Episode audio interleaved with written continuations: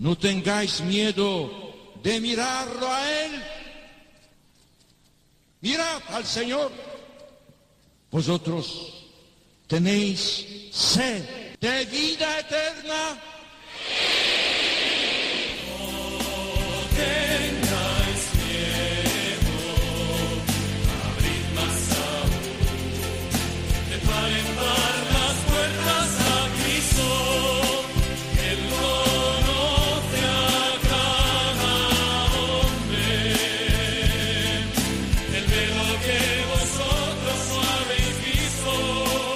Comienza No tengáis miedo con el padre Juan Francisco Pacheco.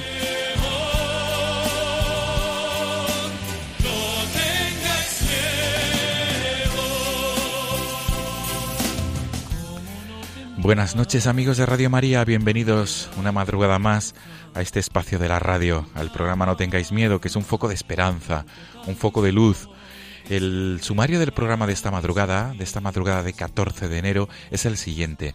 Eh, durante el fin de semana pasado se ha celebrado en la Archidiócesis de Toledo las séptimas jornadas de pastoral. Con este motivo siempre hay invitados de otras diócesis, de otros lugares, incluso de otros países y lugares del mundo. Concretamente, Caritas Diocesana de Toledo ha invitado a la Madre Agnes María de la Croix, que es religiosa carmelita descalza, que trabaja en Siria con cristianos perseguidos y sobre todo por la reconciliación en el país. Ella estará en la segunda parte del programa de esta madrugada y en la primera parte vamos a tener con nosotros a Elena Valverde. Es una mujer que trabaja en la Fundación Luz Casanova. Esta fundación se caracteriza por ayudar a mujeres en riesgo de exclusión social. Elena estará con nosotros, Elena Valverde, en la primera parte del programa de esta madrugada 14 de enero. Amigos, este es el sumario. Este es el sumario del programa de esta madrugada que nos trae dos voces femeninas, dos testimonios de esperanza y sobre todo dos testimonios de lucha, de lucha en favor de la persona, de la dignidad de la persona. Comenzamos. Gracias una vez más por ser fieles a esta cita quincenal.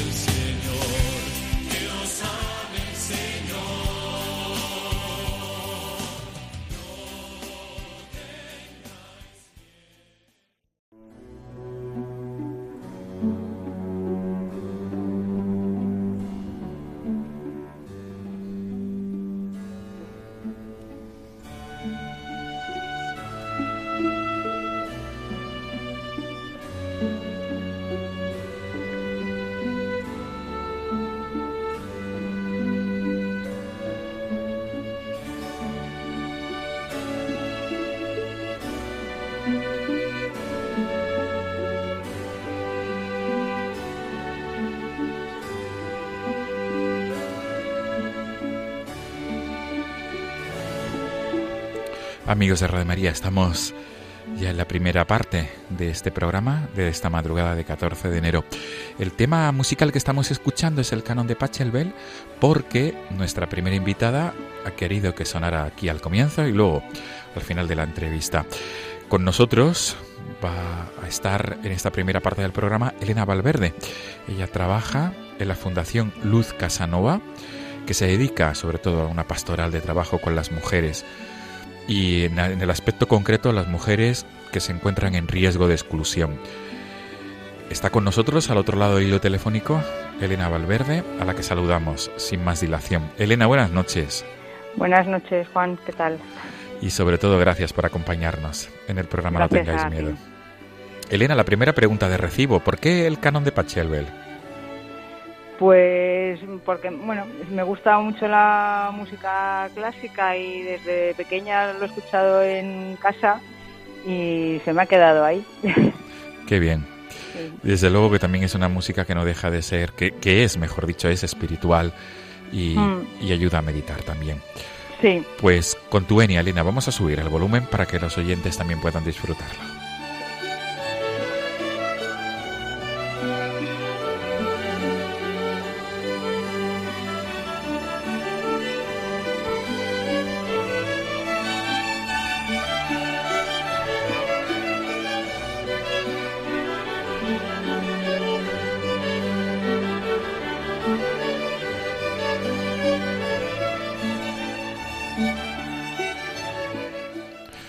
Efectivamente, a quien le guste la música clásica, seguro que el canon de Pachelbel es uno de los temas más preferidos, ¿verdad, Elena? De... Sí. Muy bien. Da serenidad. Desde luego, ese es el resumen, da serenidad, efectivamente. Pues comenzamos de lleno, Elena Valverde, este diálogo nocturno en esta primera parte del programa No tengáis miedo de este 14 de enero, de esta madrugada de 14 de enero. Hemos dicho en la introducción del programa que la Fundación Luz Casanova ha estado presente en las jornadas de pastoral que se han celebrado, las séptimas jornadas de pastoral que se han celebrado en la Archidiócesis de Toledo. Estuvisteis en la ciudad de Toledo el pasado día 12 participando hablando de, de, lo que es la Fundación Luz Casanova y sobre todo el trabajo que tenéis.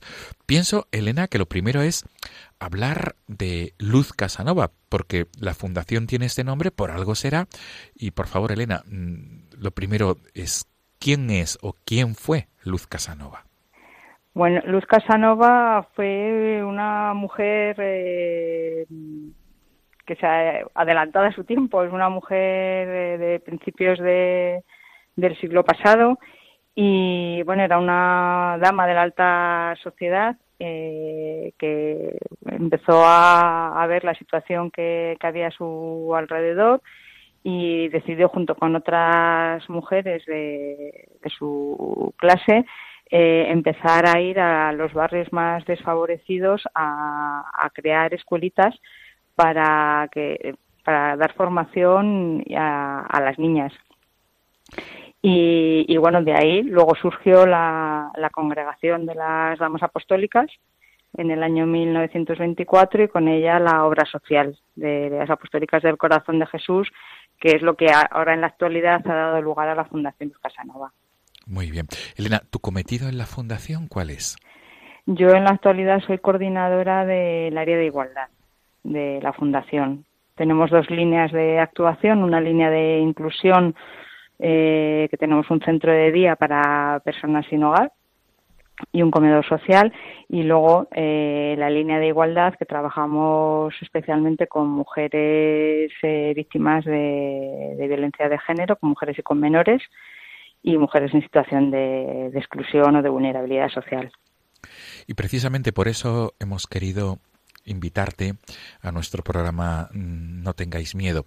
Este programa se caracteriza sobre todo, Elena, por ser un foco de luz y esperanza. Siempre traemos a colación personas que nos puedan hablar de, y testimonios que puedan iluminar situaciones difíciles. La Fundación Luz Casanova, eh, como tú bien has subrayado, eh, trabaja con las mujeres en riesgo de exclusión.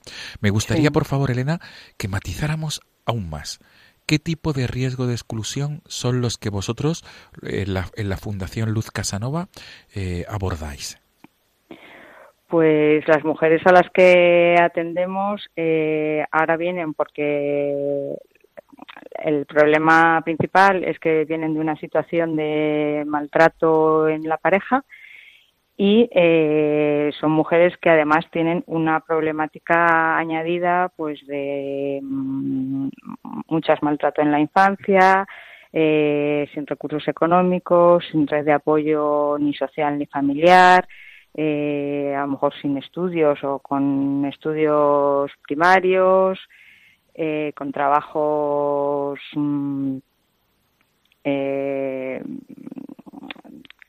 no estables.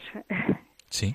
O sea, que son mujeres que, que tienen mucha problemática y luego, pues casi todas tienen cargas familiares, con lo cual, cuando se juntan todas esas circunstancias, más hijos a cargo, eh, sin recursos para mantenerlos, pues la vulnerabilidad es muy grande. Comprendo. Y, y, y si podemos ir aterrizando mucho más, Elena, eh, acogéis a estas mujeres, pienso que muchas de ellas, incluso, no sé, no sé eh, si me aventuro, em, están, incluso, no tienen casa, pregunto. Claro, eh, las, todas las que llegan al, al, centro es porque no tienen un, un, hogar en el que estar. O sea, que tienen que salir de, para salir de la situación de violencia que están viviendo junto con sus hijos, eh, tienen que salir de su hogar y no tienen otro sitio donde ir. Porque, o incluso a lo mejor estaban viviendo en una situación tan precaria que, que no pueden mantenerse en ese piso. Comprendo. Y desde tu experiencia, eh, ¿cómo, cómo, se lleva el trabajo en la Fundación Luz Casanova con estas mujeres? Es decir, ¿cuál es el, el, digamos, el rayo de luz que vosotros intentáis transmitir a estas mujeres? Pues bueno, lo, prioritario para nosotras, para la Fundación, es la acogida. O sea, queremos que las mujeres cuando llegan a nuestro centro se sientan acogidas, se sientan respetadas y se sientan, se sientan apoyadas. Eh, digamos que el centro nuestro es como la UBI, eh, cuando llegan en el peor momento y es importante el que se sientan, que se sientan acogidas, que tengan una acogida cálida, que sepan que pueden contar con, nuestro apoyo y, de ahí el poder empezar a, trabajar otras, otras cuestiones. Pero lo principal es empoderarlas como, como mujeres, como personas, como madres, para que puedan salir de la situación que, que están viviendo. Comprendo. Elena, tu experiencia ya llevas años trabajando, ¿verdad? En la Fundación Luz Casanova. Sí, llevo casi 15 años. ¿Y cómo, es decir, de toda esta experiencia de trabajo, eh, no sé si podrías compartir, obviamente, sin, sin, porque es un trabajo difícil, un trabajo que requiere además mucha discreción, pero no sé si podrías compartir con los oyentes eh, algunas situaciones de tu trabajo, genéricas me refiero, eh, ¿Qué es lo que te ha llamado más la atención en algún caso concreto, por ejemplo? ¿Cómo, cómo habéis sabido dar ese rayo de luz cristiana a estas, a estas mujeres eh, que vienen en esa situación de desesperación? Elena, no sé si puedes compartir algo. Pues es que llegan en situaciones muy, muy vulnerables. Entonces, eh, lo que llama la atención, así en general, es eh, lo dañadas que vienen o sea, porque vienen de sufrir mucho y durante muchos años y sin embargo tienen una fortaleza impresionante. Entonces, con un poquito de apoyo que, les des, eh, consiguen salir adelante. Entonces, a veces son ellas las que transmiten la, la fuerza. Nosotros les decimos, eh, no somos nosotras las que hacemos el trabajo, sois vosotras las que estáis trabajando para salir, para salir adelante. Y, y luego, pues en el caso, por ejemplo, porque nosotros atendemos a mujeres de todas las confesiones, mujeres que no son creyentes, mujeres de, de todas las culturas y nacionalidades. Entonces, cuando llega una mujer eh, creyente que está sufriendo por bueno por, porque tiene que romper eh, ella entiende que rompe la familia él porque cree que, mm, que Dios eh, no la va a perdonar porque ha recibido el mensaje de la mujer de la familia de tienes que aguantarte, que es lo que Dios quiere. Y el escuchar que alguien también creyente que diga, no, Dios no quiere eso, Dios quiere que, que tú seas feliz, que vivas feliz con tus hijos, Dios es amor, pues eh, también eso les da mucha fortaleza. Claro. Claro, se entiende, sí, sí. Eh, mm, ¿De mm, algún caso concreto, el, Elena? Sé que, em, o alguna anécdota, mejor dicho, concreta, en, que, que nos puedas compartir. Pues eh, es que es muy difícil. Sí, es que como son tantas situaciones. Tantas vivencias, se entiende, se entiende. Mm. Se entiende. Bien, bien. Eh, desde tu experiencia eh, de trabajo en la Fundación Luz Casanova, con, eh, que, acogéis a las mujeres en riesgo de exclusión, ¿cuál, es tu ¿cuál sería tu mensaje para las mujeres y para las situaciones difíciles? Quizá algún oyente conozca a alguien que está sufriendo en este, en este ámbito. ¿Cuál es, ¿Cuál es tu mensaje o cuál es tu consejo?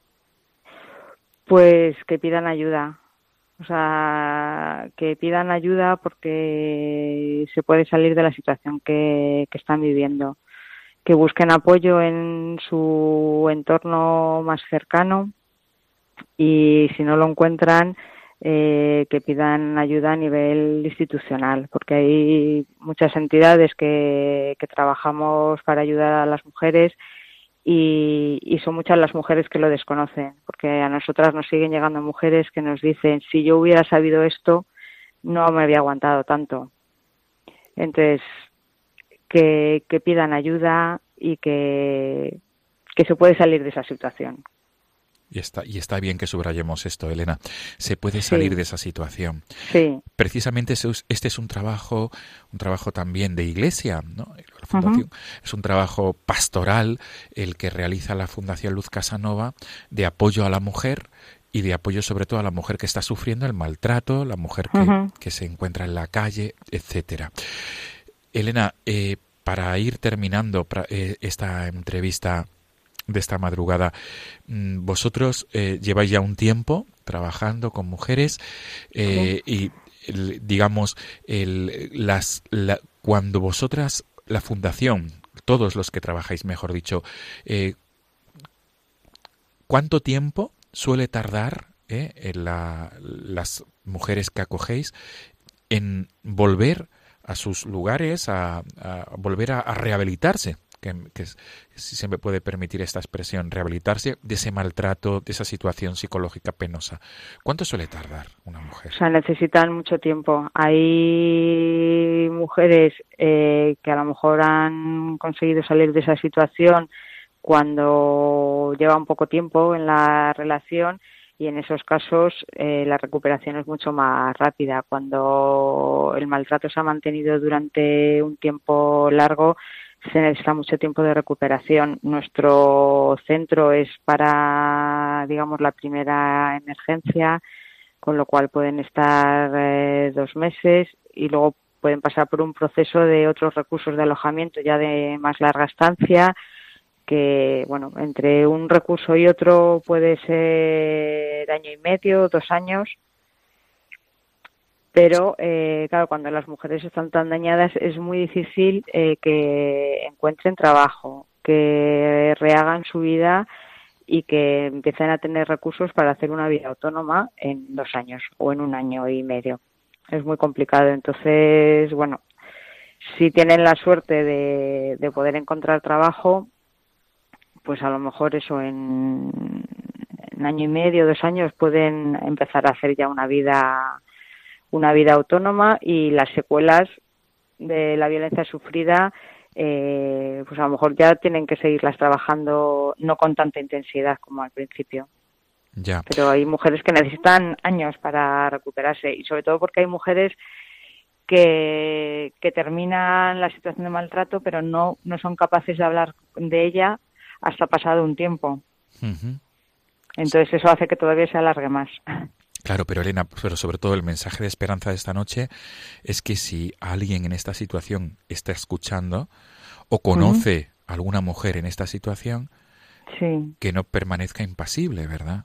No, no, no, no. Y además es que el entorno social podemos hacer mucho porque tenemos que tener en cuenta que una de las mm, primeras cosas que hacen los maltratadores es aislar a la mujer para que no pueda pedir ayuda. Entonces, si la familia, los amigos eh, la dejamos de lado, eh, le estamos dando la razón a él. Entonces, hay que estar ahí, hay que estar presentes, hay que estar apoyando sin agobiar a la mujer y que ella sepa que cuando tome la decisión puede contar con, con nosotras, con, la persona, con las personas de su entorno. Muy bien. Elena. Eh, Eso es imprescindible. Sí, sí, sí, sí, sí. Y nos quedamos con este consejo, por supuesto. Por supuesto. ¿Cuál es, ¿Cuál es el modo más fácil de contactar con la Fundación Luz Casanova?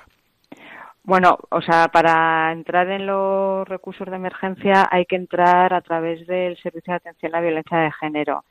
Eh, con la Fundación Luz Casanova para mm, consultas, para asesoramiento, eh, a través de la página web hay un correo electrónico y ahí intentamos contestar en el, en el mismo día. Qué bueno. O el teléfono que aparece en la web pueden, pueden llamar las personas que necesiten. Qué bueno. Pues si te parece bien, podemos dar la, la dirección web. Eh, sí, es eh, www.proyectosluzcasanova.org. Repetimos, www.proyectosluzcasanova.org. Muy bien. Elena Valverde, pues eh, nos quedamos con todos estos consejos que nos has dado y sobre todo con tu experiencia de trabajo con, con mujeres que se encuentran en riesgo de exclusión social y sobre todo sufriendo. Y, y, sobre todo, Elena, subrayamos y subrayo lo que has dicho, el entorno social es sumamente importante y la, y la labor ¿no? de la Fundación Luz Casanova es lo que queríamos traer en el programa de esta madrugada y sobre todo agradecer vuestra labor, que es una labor es una labor de esperanza y no cabe duda que es una labor de iglesia en salida, como nos pide el Papa Francisco, no cabe duda. Sí. Elena Valverde, ha sido un placer compartir contigo y sobre todo dar a conocer a través de los micrófonos de Radio María la Fundación Luz Casanova. Pues muchísimas gracias a ti. Gracias, Elena. Buenas noches. Nos Buenas noches. Nos quedamos con el canon de Pachelbel, como has, has seleccionado, has querido. Y hasta la próxima, Elena. Gracias. Hasta la próxima, gracias. Buenas noches. Buenas noches.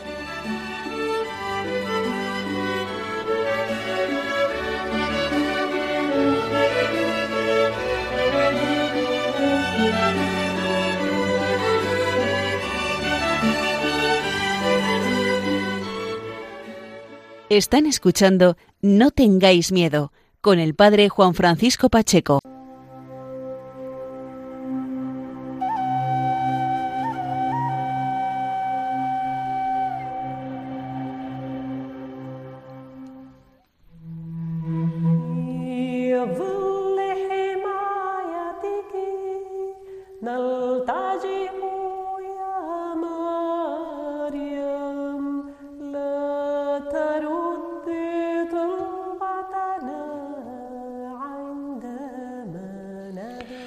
De Radio María, continuamos el programa de esta madrugada, 14 de enero.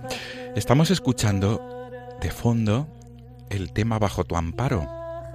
Bajo tu amparo nos acogemos, Santa Madre de Dios, en lengua árabe, porque nuestra siguiente invitada es una religiosa siria, es la Madre Agnes, que trabaja en Siria colaborando y ayudando a los cristianos de Oriente Medio. Ella ha sido la que ha elegido este tema que estamos escuchando y que ella ahora mismo nos va a explicar la razón de esta elección. Madre Agnes, buenas noches. Buenas noches, padre. le agradecemos infinito que se pueda encontrar con nosotros a través del hilo del... Es un honor, padre. A través del hilo telefónico. Hay que subrayar, Madre Agnes, que usted se encuentra en Toledo porque durante el fin de semana pasado ha participado en las séptimas jornadas de pastoral. Y él, tenía usted su intervención en las séptimas jornadas de pastoral el pasado día 12 de enero en el Salón de Actos del Colegio Nuestra Señora de los Infantes de Toledo. Madre Agnes, ¿por qué este tema de Bajo tu amparo en lengua árabe? ¿Por qué entraña tanto para usted? Porque es un eh, tema común entre Oriente y Occidente eh, también nosotros eh, en la liturgia bizantina eh, cantamos ese canto el, cada, cada noche en completas antes de dormir. Y además tiene esa fibra melancólica que describe muy bien nuestra situación, nuestra condición humana en ese valle de lágrimas que mira hacia el cielo y sobre todo hacia nuestra buena madre que el Señor nos ha dado para que cuide de nosotros. Muy bien, Madre Agnes. Pues con su venia, con su permiso, voy a subir el volumen para que todos los oyentes de Radio María también puedan disfrutar de este tema mariano, en lengua árabe. Muy bien.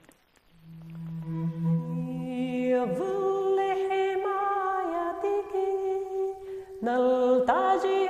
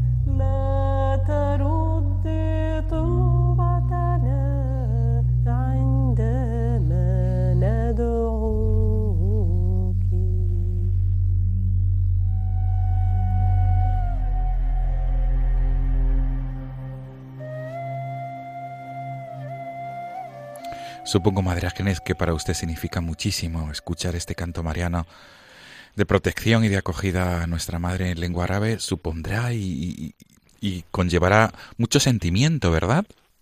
Sí, sí. Sí, sí, porque eh, la Santísima Virgen eh, tiene un lugar eh, privilegiado ciertamente en la Iglesia de Occidente, pero también en la Iglesia de Oriente. No hay ni una uh, un trozo de la liturgia donde no se acuerde de ella. Todos uh, la, los uh, nombres del Padre, del Hijo y del Espíritu Santo, toda la, la nombre del Padre, del Hijo y del Espíritu son dedicados a la Virgen María. La segunda parte está dedicada a la Virgen María, toda liturgia. Muy bien. Madre Ágenes, pues si le parece bien, vamos a introducir. Ya hemos, la hemos presentado, pero me gustaría que usted misma eh, fuera quien, quien explicara de una, mejor, de una mejor manera, más detallada a los oyentes de Radio María, en este programa nocturno que es un foco de esperanza. ¿Quién es la Madre Ágenes? Voy a subrayar lo siguiente. Usted es Carmelita descalza, si no me equivoco, ¿verdad? Soy carmelita descalza, pero exclaustrada para fundar un monasterio oriental. Muy bien, para fundar un monasterio oriental. ¿Y, y usted vive en Siria? ¿Concretamente dónde, Madre Ángeles? Eh, en el monasterio de San Jaime el Mutilado, a 90 kilómetros norte de Damasco, eh, sobre la carretera internacional eh, entre Damasco, Homs, Alepo y también Antioquia. Eh, nuestro monasterio era una ruina del siglo V y pasando por allá eh, yo me enamoré de ese sitio y quise restaurarlo. Y eh, empezaron las obras en 1994 con la aprobación del obispo local y en el, el año 2000 el jubilado eh, eh, el, señor eh, arzobispo decretó la, la, renovación de la erección del monasterio como una comunidad de, vida contemplativa oriental. Bien, bien. Madre Agnes, ¿y cuál sería esa característica que distingue a este monasterio? Cuando usted dice oriental, ¿qué quiere decir concretamente? Ah, bueno, es verdad que nuestro Carmelo del Líbano, eh, fundado por madres españolas, eh, era también de rito oriental y dedicado a la oración por la unidad.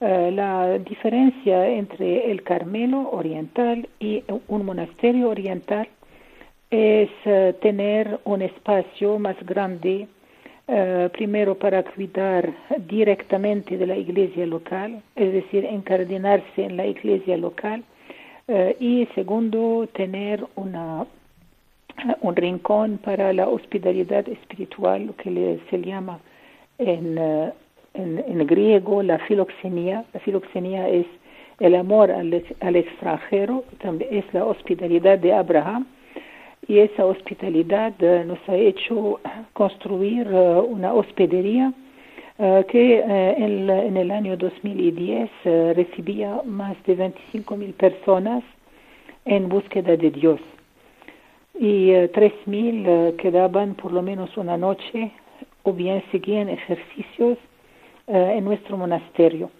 Y el monasterio es uh, multiritual, es decir, que hay vocaciones de todas las iglesias, incluso ortodoxas, uh, como un laboratorio de unidad.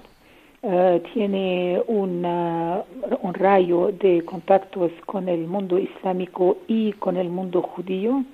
yo creo que somos el único monasterio que tiene una relación con los judíos mesiánicos y uh, lo que recibimos y con quién rezamos y, eh, y a quién, por quién rezamos. Uh, y también nuestro monasterio tiene una envergadura cultural, todo eso antes de la guerra, una envergadura cultural porque tenemos un taller de iconografía, pero también un taller de restauración de las obras de artes cristianas como iconos, cuadros, pero también manuscritos. Y nos cuidamos de las bibliotecas de manuscrito en las diversas instituciones cristianas del Medio Oriente, como por ejemplo la, la Biblioteca de Manuscritos de la Biblioteca Oriental, que está de los padres jesuitas en el Líbano, o bien otras bibliotecas orientales eh, que hemos eh, tratado eh, de conservar y sobre todo de confeccionar las, las cajas con materia neutra. Muy bien. Eso era antes de la guerra. Madre Agnes, muy interesante todo lo que nos está explicando, todo lo con lo cual, todo con lo cual nos está ilustrando. Yo quisiera mm, ir en orden porque mm, quería aprovechar, quisiera aprovechar muy bien estos minutos de, de entrevista nocturna y que nos ofrece Radio María Primero agradecerle su presencia en España, porque usted es una testigo privilegiada de lo que usted mismo está diciendo, de, esa vivencia de la fe de los cristianos en Oriente Próximo. Madre Agnes, antes de proseguir, me gustaría que, que explicara, que nos explicara eh, cómo vivió usted su infancia como cristiana, cómo eh, mm, advierte la vocación a la vida contemplativa. ¿Cómo era, la ¿Cómo era hace unos años esa vivencia de fe cristiana en Siria? Padre, yo, eh, mi, mi, padre es de Palestina, es, palestino y, eh, y, es un refugiado de 1948. Mi madre es libanesa y yo nací en Líbano y tengo la nacionalidad libanesa. Ahora, mi juventud, bueno, mi infancia, muy bueno, dichosa, con todo el cariño que uno puede recibir de sus padres, de la familia. Y uh, cuando tuve 15 años, mi padre murió. Murió de repente en su cama. Es decir, en la mañana lo, lo, encontró mi madre ya fallecido. para mí fue un una conmoción muy fuerte. Y eh, desde allí no acepté esa realidad y entré en una rebeldía. En una rebeldía, yo no puedo decir contra Dios, pero contra la sociedad, contra los tabús de la sociedad, etc. Y uh, y, y, después de algún tiempo me fui de casa.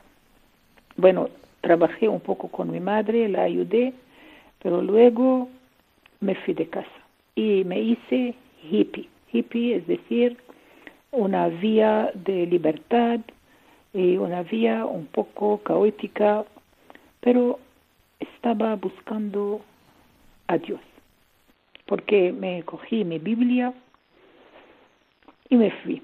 Uh, apenas 18 años estaba en las rutas del mundo, que sea en Europa, llegando a Escandinavia y luego yendo con todo el mundo en el, en en el año 60 o 70, eh, en el año 70, yendo a las Indias, al Nepal, etcétera. Y puedo decir que allá yo encontré a Jesucristo. Encontré a Jesucristo y eh, sentí el llamamiento al Carmelo. Lo que puedo concluir de mi infancia y de mi juventud es que en el Líbano eh, estábamos abiertos a todo, a todo eh, género de, de, de, movimientos del mundo contemporáneo sin embargo arraigados en una tradición multisecular de fidelidad al Dios vivo. Y esto es eh, la particularidad de Oriente, que en Oriente eh, la, revelación cristiana está a nuestra puerta. Y eh, mi papá viene de la ciudad de Nazaret, nuestra, nuestra casa patriarcal está frente a la Basílica de la Anunciación. tenemos toda esa tradición, todo ese tesoro que nos que nos, que nos da vida, que nos da luz, pero también que nos fortaleza, fortalece en los momentos de tentación. Yo cuando tuve esa tentación, se puede llamarla, hoy la veo como una ocasión de encontrar a Cristo, pero ciertamente no aconsejo a nadie de seguir esa vía. Pero esa era mi vía, quizá también porque mi papá se fue y, eh, ya no tenía eh, una fortaleza, también el, el padre en Oriente quiere decir mucho. En todo caso, eh, la, tradición, es decir, la herencia, es ella quien me salvó, ¿de acuerdo? Y, eh, y el Señor me, me, me, acogió y entré en el Carmelo.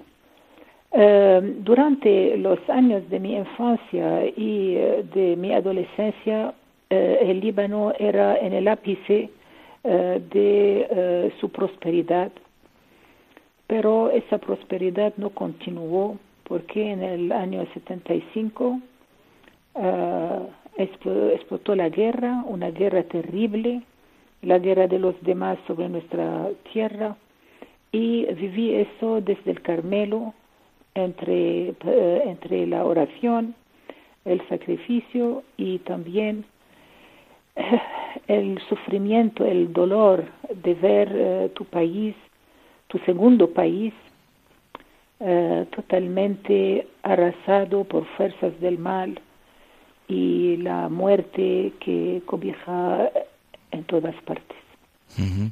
Eh, la experiencia del Carmelo eh, es para mí una experiencia de vida que me, que me formó que me dio todos los principios de, mi vida espiritual, eh, pero eh, viendo eh, el país totalmente quebrantado, viendo los cristianos obligados de dejar a su tierra amada, yo viví una experiencia bastante fuerte cuando nos dieron un cuadro de la Virgen María a restaurar porque como le he dicho, teníamos, eh, bueno, en el nuevo monasterio un taller de iconografía, pero también en mi Carmelo de origen había un, eh, un, taller de iconografía. Nos trajeron eh, ese cuadro bastante grande, un metro ochenta, de la Virgen llevando a su hijo. Nos dijeron que era un cuadro muy venerado por los patriarcas maronitas. Maronitas son eh, una iglesia que está vinculada a un ermitaño que se llama San Marón. Y eh, después de su muerte, sus discípulos fundaron un monasterio en Siria y ese monasterio se desarrolló tanto que cuando eh, la sede del patriarcado antioqueno quedó vacía, ellos pudieron poner el superior como patriarca eh, de esa iglesia y eh, bueno, eh, se brotó así una iglesia particular que se llama la iglesia maronita que es de raíz siriaca.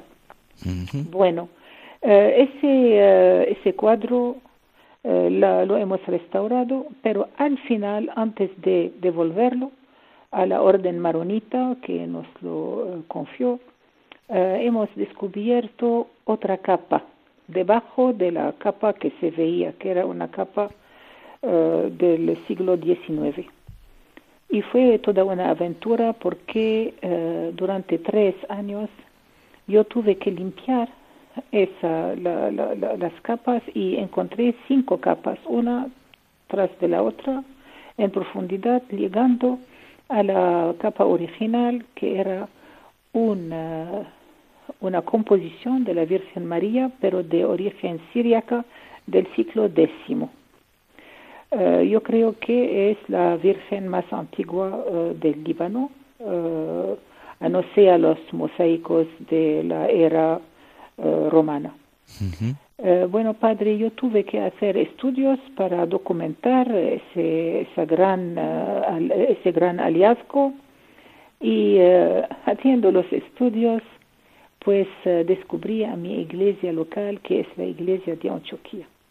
Y para mí fue un escándalo porque, bueno, eh, había dejado todo eh, para venir a Cristo, pero eh, mientras siendo una carmelita, devota a la iglesia y a rezar para la iglesia, desconocía todo de mi iglesia local hasta se rezaba eh, para la unidad entre Roma y Constantinopla, pero eh, yo no sabía nada de mi iglesia local. Entonces eh, se brotó en mí el deseo, primero la visión de que la cristiandad en Oriente muchas veces desconocía sus raíces, su memoria, su herencia y cómo podía resistir a las atrocidades del tiempo eh, si no tenía esas raíces. Y por, eh, por aquí brotó una vocación eh, para fundar un monasterio que el llamado monasterio oriental, cuya vocación es de ayudar a la iglesia local a resistir y a volver como monasterio, volver a las raíces y a las fuentes del carisma original del monaquismo oriental. Eso es un poco, eh, si quiere, mi trayectoria eh, y ese eh, lo hemos, bueno, desarrollado hasta el año 2011, donde estalló la guerra en Siria. Muy bien. Madre Agnes, muy interesante.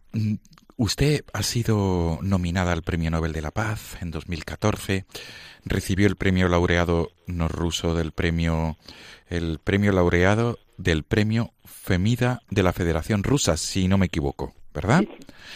Eh, en el año 2016, que es la versión rusa del Premio Nobel de la Paz.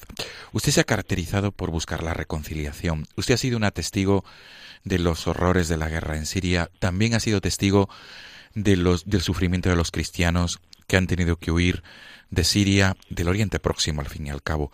Em, cuando, cuando usted funda el movimiento Musalaha, que significa reconciliación, cuando usted eh, emprende fundaciones, ¿cuál es el objetivo de Madre Agnes? ¿Qué pretende usted eh, en su trabajo en Oriente Próximo? Uh, mire, padre, ya le he dicho un poco, si quiere, la visión fundadora de ese monasterio y de nuestra presencia en Siria.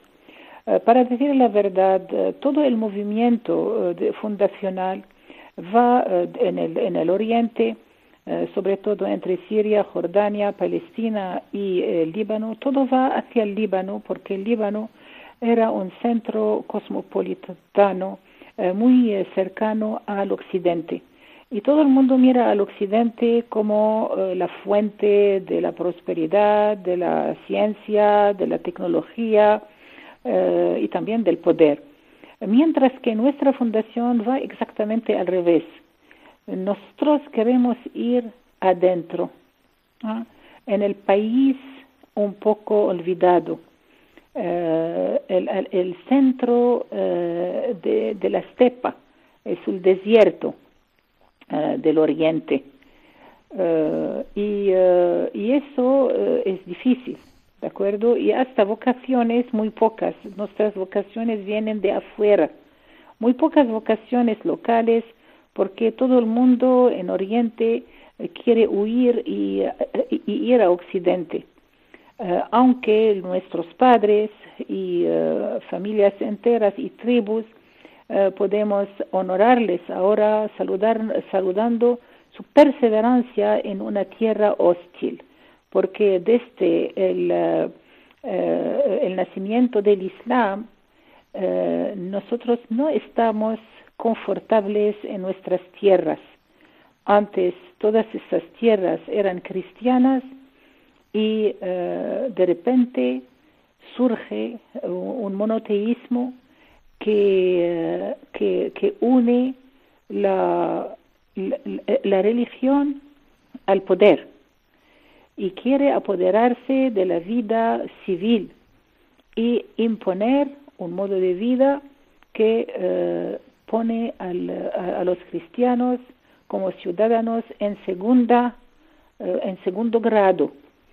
Bueno, pues nosotros queremos ir allá y queremos testimoniar de la vida de Cristo y dar fuerza a los cristianos que no sean tentados de huir de la realidad de su eh, presencia en Oriente, eh, más bien de eh, no solamente de aceptar, pero de acoger esa misión que el Señor les da de ser el fermento que da a conocer el Evangelio y la salvación en Jesucristo. Bueno, eso es primero. Bueno, cuando estalló la guerra, eh, tenía eh, toda la formación recibida en mi Carmelo de, del Líbano. Nuestra madre, priora, que es una santa mujer, eh, con mucha sabiduría, cuando estalló la guerra en el Líbano, no miró a la clausura, sino miró a la caridad de Cristo. Y sin dañar la clausura, quiso ayudar a los refugiados y a las víctimas de la guerra. Y es así que nuestro Carmelo, aunque sea, aunque era un eh, Carmelo de observancia, eh, abrió sus puertas para recibir ayudas de afuera y distribuirlas a todas las personas y las instituciones y las comunidades eh, víctimas de la guerra. Luego, nuestra madre no solamente aceptó esa, eh, esa actividad suplementaria de caridad, pero compró un terreno y construyó cinco casas para, para desplazados cristianos que habían huido de sus aldeas en el sur del Líbano. Yo tenía esa formación, de, de manera que eh, cuando estalló la guerra en Siria, era muy normal de empezar una actividad humanitaria eh, de ayuda a las víctimas. Pero esa ayuda eh, resultó incompleta sin entrar en un diálogo con la población local y la población local en Siria como en el Líbano era pluriforme eh, diversas eh, comunidades étnicas, eh, diversas iglesias, pero también diversas religiones. tenía el Islam, los musulmanes mayoritarios y entre los musulmanes una gran fractura a causa de la, la subversión política que sembraba odio entre sunitas y chiitas eh, son las dos eh, grandes ramas del Islam y eh, son como ramas hermanas pero que se odian. Bueno, el, la musalaha no brotó de mi corazón, sino brotó del corazón de ciudadanos de Siria que se encontraron, unas mil personas, se encontraron en el, en el fin del año 2011 es decir, después que salió la guerra, eh, para hacer una alianza de paz, diciendo que aunque cualquier que sea el problema que nos divide, eh, no, no nos vamos a refugiar en la violencia. Y por allá empezó el movimiento de Musalaha, que era el movimiento de la reconciliación. Yo estuve invitada allá y eh, acogí ese llamamiento y quise eh, organizar alrededor de ese movimiento un grupo de soporte, un, grupo, un grupo para ayudar, para favorecer y para hacer conocer la realidad de una posible reconciliación entre las diversas facciones de, las, eh, de, las, de, la, de la sociedad siria. Ese es uh, ISTEAM, ISTEAM International Support Team for Musalaha en Siria, es decir, el grupo internacional de ayuda o de soporte a la musalaha, a la reconciliación en Siria. gracias a bueno nuestra posición de media de media de mediadores hemos podido hacer muchas iniciativas y recoger muchas actividades que fuera de esa, ese grupo no se podían desarrollar. Y yo pude, yo pude, por ejemplo, llamar la atención de universidades como la Universidad de Australia, que, abrió una facultad para la reconciliación. Y otras actividades muy interesantes para decirle que muchas personas alrededor del globo eh, se, siente, se, llama, se sienten llamadas naturalmente a entrar en esa eh, dinámica eh, de reconciliación, es decir, de, de construir puentes donde hay muros y donde hay inimistad. Y ya sabe que ¿Quién es el primer reconciliador? Es Jesucristo, porque es Él quien destruyó en su carne el muro de odio, eh, muriendo, muriendo eh, sobre la cruz y eh, destruyéndolo en su carne sobre la cruz. Esa, esa dinámica de la reconciliación, yo me percaté desde el primer momento, es una dinámica eh, esencialmente cristiana. Y, eh, y, el Espíritu de Dios, el Espíritu de, de Jesucristo, yo puedo testimoniar que lo he visto eh, en, en acto, trabajando, elaborando, elaborando, elaborando los corazones y destruyendo los muros y construyendo puentes. Madre Agnes, sinceramente, es por lo menos un servidor está sorprendido con toda la labor que usted junto con su comunidad realiza en Siria. Yo quisiera subrayar que usted mm, ha sido la que en colaboración con otras personas pudo evacuar a 6.500 civiles de una ciudad oponente eh, los pudo evacuar en la guerra de Siria, si no me equivoco, acompañado a 2.000 refugiados sirios desde el Líbano a sus pueblos de origen en Siria, a pesar del desagrado de muchas autoridades civiles. Y, usted ha, puesto eh, en funcionamiento fundaciones para conservar el patrimonio de las, iglesias, de las iglesias de Antioquía, como también para, para ayudar a cristianos. Es decir, una actividad ingente. Se nos agota el tiempo, Madre Agnes, y yo quisiera pedirle mm, para que los oyentes de Radio María puedan conocer más y mejor la labor que usted realiza en Siria, eh, ¿cómo, tienen, ¿cómo tendrían que hacer? Em, ¿Hay algún medio para conocer más y mejor la labor que usted realiza y las fundaciones que lleva a cabo? Eh, primero, muchas gracias. Está bien informado. Gracias.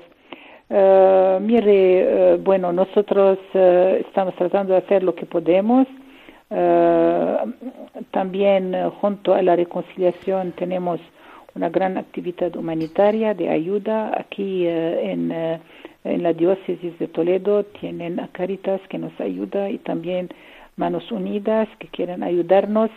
Y animo a, la, a todas las personas eh, de eh, formar eh, un rete humanitario junto a esas organizaciones que saben lo que hacen y hacia quien se puede aderezar toda la ayuda a las personas que, que, lo necesitan.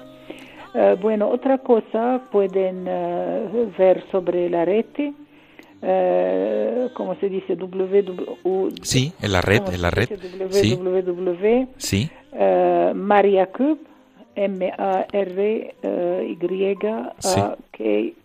M-A-R-Y-A-K-U-B. Sí. Uh, punto net, punto net.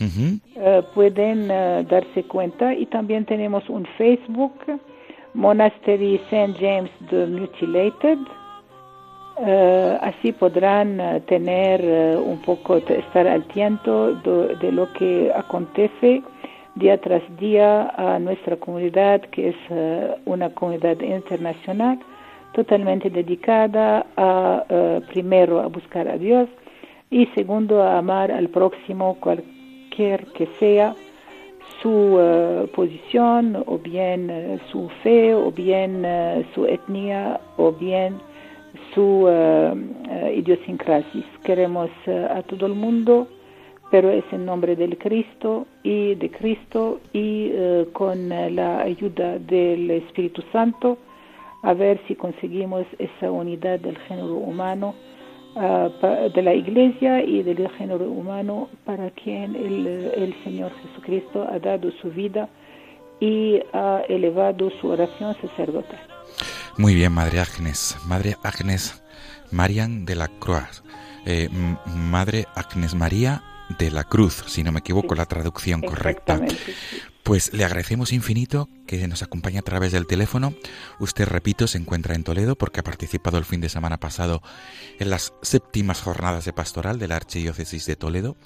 Y nos quedamos con ese apunte. Cualquier persona que quiera o pueda colaborar con toda la labor ingente que usted realiza a través de las fundaciones que lleva a cabo en Siria, eh, pueden ponerse en contacto directamente con Cáritas Diocesana de Toledo, ¿verdad? Y con Manos Unidas de Toledo para, para eh, encauzar esa ayuda a los proyectos que usted lleva a cabo.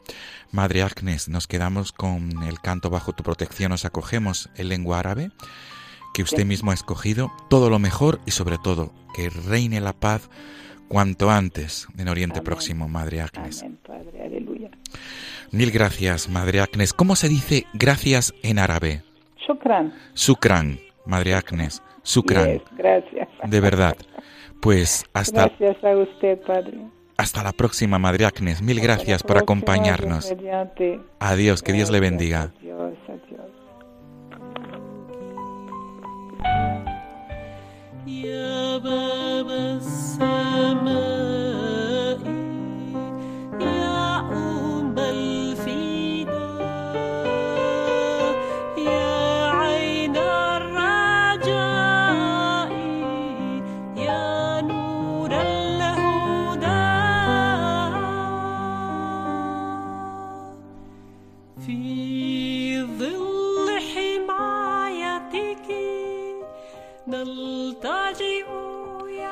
Amigos de Radio María, despedimos el programa de, este, de esta madrugada de 14 de enero.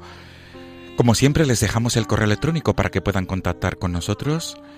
Es no tengáis miedo, arroba radiomaria.es. Nos volvemos a encontrar en 15 días, amigos. La próxima semana tendrán con ustedes el programa eh, de Mirella García eh, que se titula La aventura de la fe. Amigos, hasta pronto. Mil gracias por ser fieles a la cita quincenal. Un abrazo.